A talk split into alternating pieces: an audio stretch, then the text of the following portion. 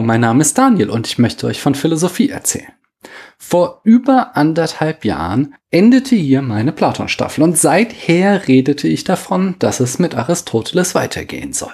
Doch was nicht in Vergessenheit hätte geraten dürfen, ging verloren. Geschichte wurde Legende, Legende wurde Mythos. Äh, ja, also, hier kommt sie, die Aristoteles-Staffel. Viel Spaß damit.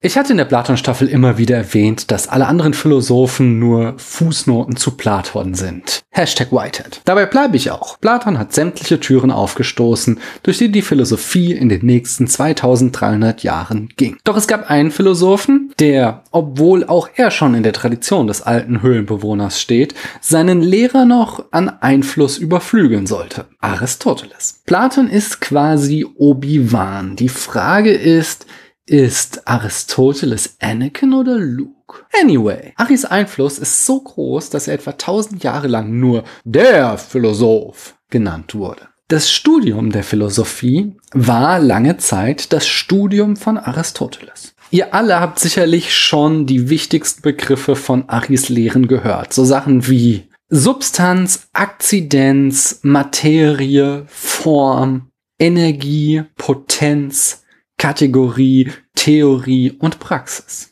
Selbst wenn ihr euch noch nie großartig mit seiner Philosophie beschäftigt habt, kennt ihr diese Ausdrücke. Wer hat's erfunden? Ja, also das war Aristoteles. Weiter noch, während Platon bei seiner Wirkung weitgehend auf die Philosophie geschränkt blieb, ging sie bei Ari weit darüber hinaus. Er gründete zahlreiche philosophische, geistes- und naturwissenschaftliche Disziplinen oder entwickelte sie entscheidend fort. Lehrstühle und Institute an Universitäten wurden traditionell nach Büchern von Aristoteles benannt. Schade eigentlich, dass er nie ein Buch über Katzen geschrieben hat. Das wäre ein cooles Institut. Katzologie. Dass er so gewissenhaft, systematisch gearbeitet hat, ist eine von Aristoteles ganz großen Stärken. Und zugleich für mich der Grund, warum ich ihn oft unglaublich langweilig fand. Und ich meine damit bis zur Unerträglichkeit langweilig. Viele seiner Texte lesen sich, als würdest du einen Vortrag über den chinesischen Fünfjahresplan sehen, ohne Untertitel, rückwärts bei einer Auflösung von 250p. Bertrand Russell sagt dazu, als Philosoph unterscheidet sich Aristoteles in vieler Beziehung stark von seinen Vorgängern. Er ist der Erste, der wie ein Professor schreibt, seine Abhandlungen sind systematisch, seine Diskussionen in Kapitel eingeteilt, er ist ein echter Lehrer, kein inspirierter Prophet. Er arbeitet kritisch, sorgfältig trocken, ohne jede Spur von bachischem Enthusiasmus. Ari teilte nicht nur seine eigene Philosophie, sondern das zu seiner Zeit vorhandene Wissen in verschiedene wissenschaftliche Disziplinen ein. Er sagt, dass es drei große Wissenschaftsbereiche gäbe. Theoretische Wissenschaft, praktische Wissenschaft und poetische Wissenschaft. Während das theoretische Wissen ein Selbstzweck ist, ist das praktische und poetische anwendungsbezogen. Interessant ist, dass er Physik und Biologie zum theoretischen Wissen zählte. Wir würden bei der Einteilung vielleicht noch mitgehen, aber wir würden wohl kaum behaupten, dass diese beiden Wissenschaften keinen Anwendungsbezug haben. Oh, Moment, ich muss mal eben eine Corona-Impfung bekommen. Die Metaphysik zählt Ari auch zum theoretischen Wissen. Hier bin ich hingegen der Meinung, dass sie nicht theoretisch, sondern vollkommen sinnlos ist. Und wenn ich sinnlos sage, dann meine ich so sinnlos wie ein pinkelnder Roboter, Mr. Michael Bay. Hm, hier kommt immer mal wieder jemand an, der fragt, warum mein Kanal so wenige Abonnenten hat verglichen mit anderen Philosophiekanälen. Könnte es daran liegen, dass ich so Zeug sage wie Metaphysik ist sinnlos? Yeah, Metaphysik, voll wichtig und so. Lest alle Metaphysik, bis sie euch zu den Ohren rauskommt. Anyway, in den Bereich des praktischen Wissens zählen nach Aristoteles die Ethik und die Politik. Das poetische Wissen hingegen umfasst Rhetorik und Poetik. Interessant ist, dass es eine ganze Reihe von aristotelischen Schriften gibt, die sich nicht in dieses Schema pressen lassen. Diese wurden später zum sogenannten Organon zusammengefasst, also dem Werkzeug. Es sind gewissermaßen Hilfswissenschaften. Der Begriff passt ganz gut, denn es handelt sich um die semantischen, logischen und argumentationstheoretischen Schriften. Also quasi den ganzen Scheiß, den ich cool finde. Ich bin gewissermaßen nur ein Hilfswissenschaftler. Okay, mich Wissenschaftler zu nennen ist ungefähr so übertrieben wie Michael Bay einen Künstler zu nennen. Ari war der Meinung, dass jede Wissenschaft ihre eigenen Regeln hat. Ich kann von einer praktischen Wissenschaft nicht verlangen, dass sie so präzise ist wie eine theoretische, denn sie bezieht sich auf Handlung und ich kann nicht alle möglichen Handlungen vorhersagen. Entsprechend kann ich sie auch nicht präzise bestimmen. Das ist besonders spannend, wenn man damit im Hinterkopf mal an Kant und den kategorischen Imperativ denkt. Aber das ist eine andere Geschichte und soll ein anderes Mal erzählt werden. Lasst mich stattdessen die Geschichte von Aristoteles enormen Einfluss erzählen. Im Mittelalter beruhte das am weitesten verbreitete und von der Kirche gestützte Gelehrtenweltbild die Scholastik auf Aristoteles. Und eine Kritik an Aristoteles bedeutete damit auch immer eine Kritik an der Kirche. Das hat mitunter die negative Folge, dass etwas geschah, was in der Philosophie nie gut ist. Aristoteles verkrustete. Seine Lehren wurden nicht mehr hinterfragt, sie wurden zum Dogma. Wissenschaft wurde mehr und mehr reduziert auf das Kommentieren von Aristoteles, dessen Erkenntnisse als unbestritten angenommen wurde. Philosophie wurde Fanfiction. Als sich dann mit Renaissance und philosophischer Neuzeit der Wind drehte, konnte sich entsprechend kaum eine Wissenschaft etablieren, ohne mit einer Abkehr, Relativierung oder Einordnung von Aristoteles zu beginnen. Das Phänomen werden wir in den nächsten Jahren mit der CDU und Angela Merkel beobachten können. Denkt an meine Worte. Es ist schwer zu sagen, in welchem Bereich Aristoteles den größten Einfluss hatte.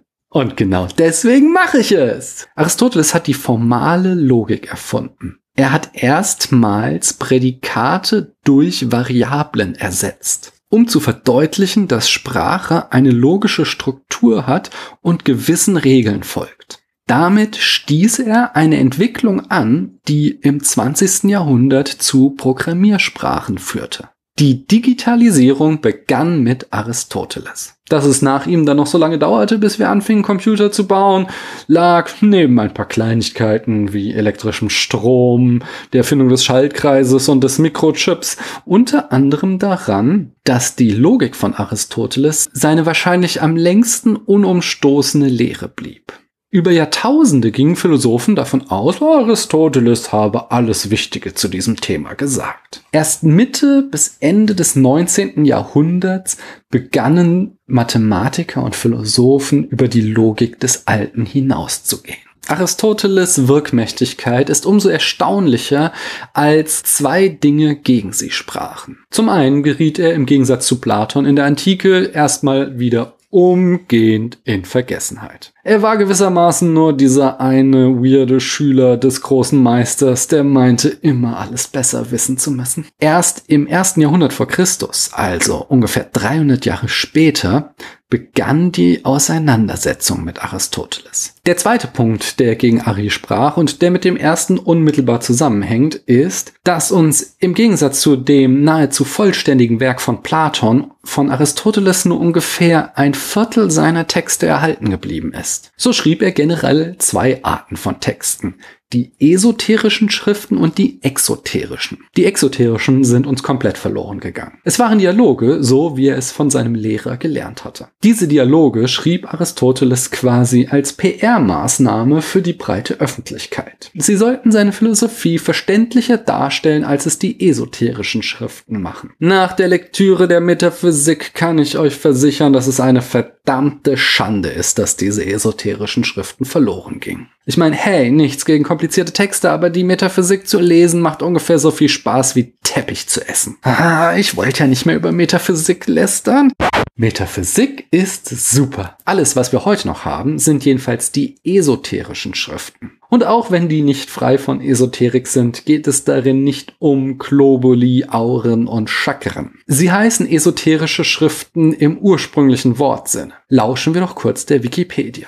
Esoterik ist in der ursprünglichen Bedeutung des Begriffs eine philosophische Lehre, die nur für einen begrenzten inneren Personenkreis zugänglich ist, im Gegensatz zu Exoterik als allgemein zugänglichem Wissen. Dass wir wiederum nur diese Art von Texten haben, ist Fluch und Segen zugleich. Fluch, weil wir zumindest an einigen Stellen davon ausgehen können, dass der Text in den Vorlesungen durch mündliche Erläuterungen ergänzt wurde. Das macht das Gelesene an manchen Stellen ein kleines bisschen unverständlich. Du weißt zum Beispiel nie, welche von den 12 Millionen verschiedenen Bedeutungen von Eidos er jetzt gerade meint. Ein Segen war das, weil Ari damit das Traktat oder die Abhandlung als Standard für wissenschaftliche Texte etablierte. Stellt euch einfach mal vor, ihr müsstet Psychologie, Elektrotechnik oder Ernährungswissenschaft in Form von Gedichten oder Dialogen lernen. Aristoteles hat das verhindert, indem er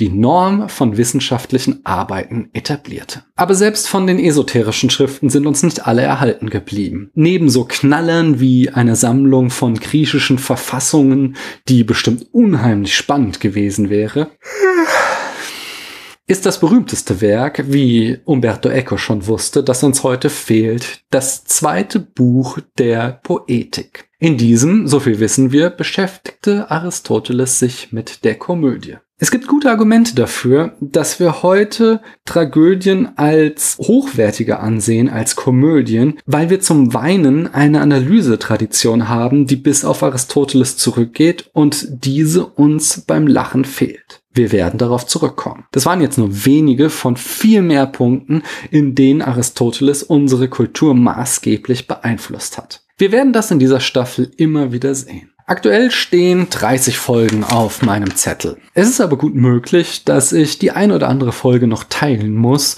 so dass es am Ende noch mehr werden. Wir beginnen, wie gute Aristoteles SchülerInnen, mit seiner Logik, steigen in die Tiefen seiner Metaphysik hinab, erkunden das gute Leben mit seiner Ethik und Politik, ergründen Ästhetik und Rhetorik und landen über die Argumentationstheorie bei seiner Erkenntnis- und Wissenschaftstheorie. Ihr seht, wir haben einiges vor uns. Aber vielleicht fällt euch auf, dass auch ein großer Block fehlt. Es wird keine Folgen zu Aristoteles Naturphilosophie, zu Biologie und Physik geben. Denn auch wenn ich leidenschaftlich über seine Metaphysik lästere, so ist sie noch heute von Relevanz. Aber alles, was Aristoteles zur Naturwissenschaft gemacht hat, ist nicht mehr ernst zu nehmen. Historisch mag es spannend sein, sich mit der Vier-Elemente-Lehre auseinanderzusetzen, aber philosophisch finde ich das unfruchtbar in Zeiten des Periodensystems der Elemente. Doch bevor wir uns mit der Philosophie des großen Logikers auseinandersetzen, frage ich in den nächsten beiden Folgen erst einmal, wann und wie hat Aristoteles gelebt?